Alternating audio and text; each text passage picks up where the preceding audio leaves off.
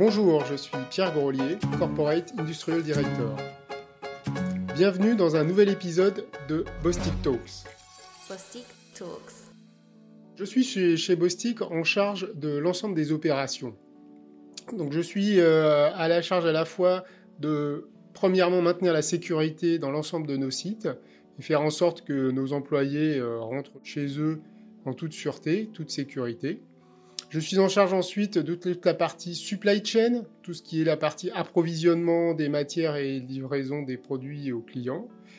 Et enfin, toute une partie euh, opération excellence, amélioration continue, et bien sûr intègre dans cette partie toute la partie sustainability euh, de notre activité. Actuellement, nous travaillons sur la mise en place de, de solutions durables à travers notre activité sur la sustainability. Nous avons un plan que nous développons avec mes équipes afin de pouvoir travailler sur deux axes très précis. Le premier axe est tout ce qui est lié au plan climat, avec une trajectoire que nous voulons atteindre de 1,5 degré d'augmentation. Et un deuxième volet est sur la gestion des déchets, qui est euh, pour moi un point très important, à la fois bien sûr en termes d'environnement, de protection de l'environnement, et moi qui ai deux enfants, deux filles, c'est très important pour, pour eux et pour leur futur.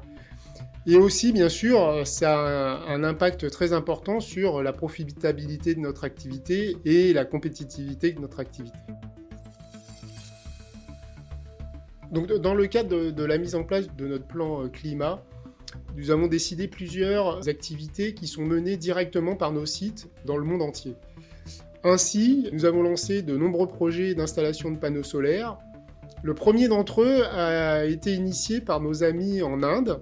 Et pour nous, c'est un vrai succès parce que c'est notre premier projet interne euh, de panneaux solaires. S'en suivra un certain nombre de projets qui sera lancé sur d'autres pays. On a un premier projet en Allemagne qui est en cours et qui devrait arriver au niveau de l'été. Et enfin, on étudie des projets ensuite avec d'autres pays. On étudie des projets en Californie, au Mexique, en Égypte, mais aussi euh, en Chine.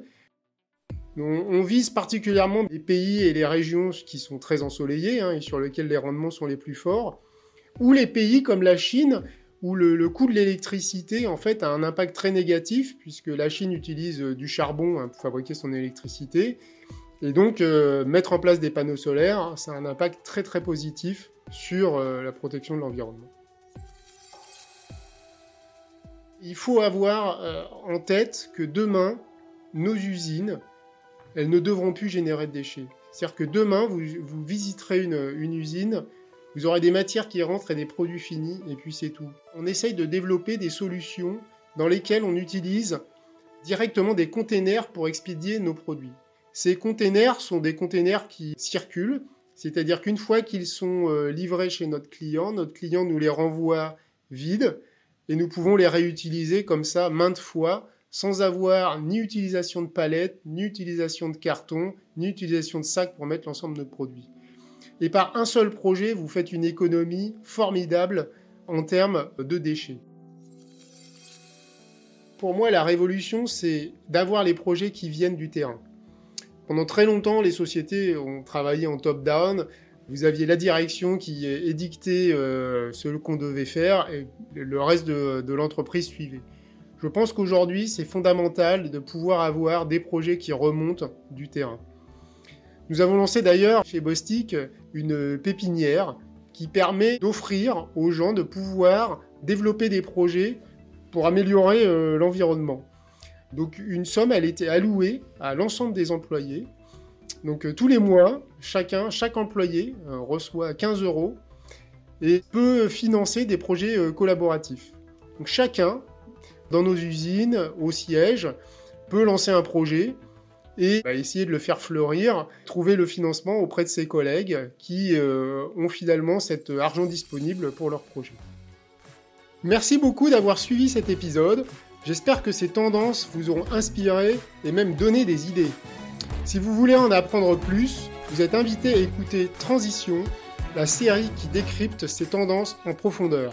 Au revoir